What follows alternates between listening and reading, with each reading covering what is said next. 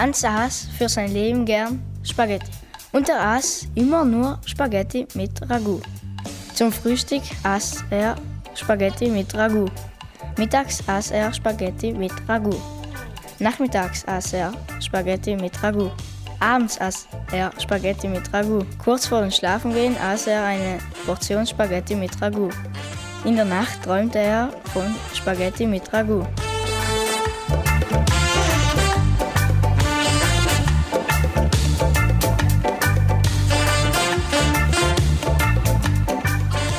Eines Tages wurde er arbeitslos.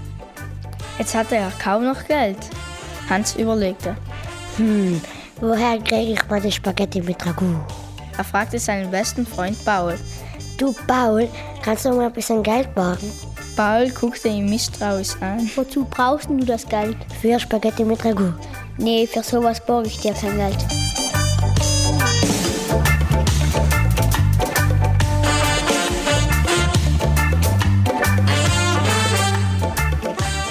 Schließlich wusste sich Hans nicht mehr zu helfen.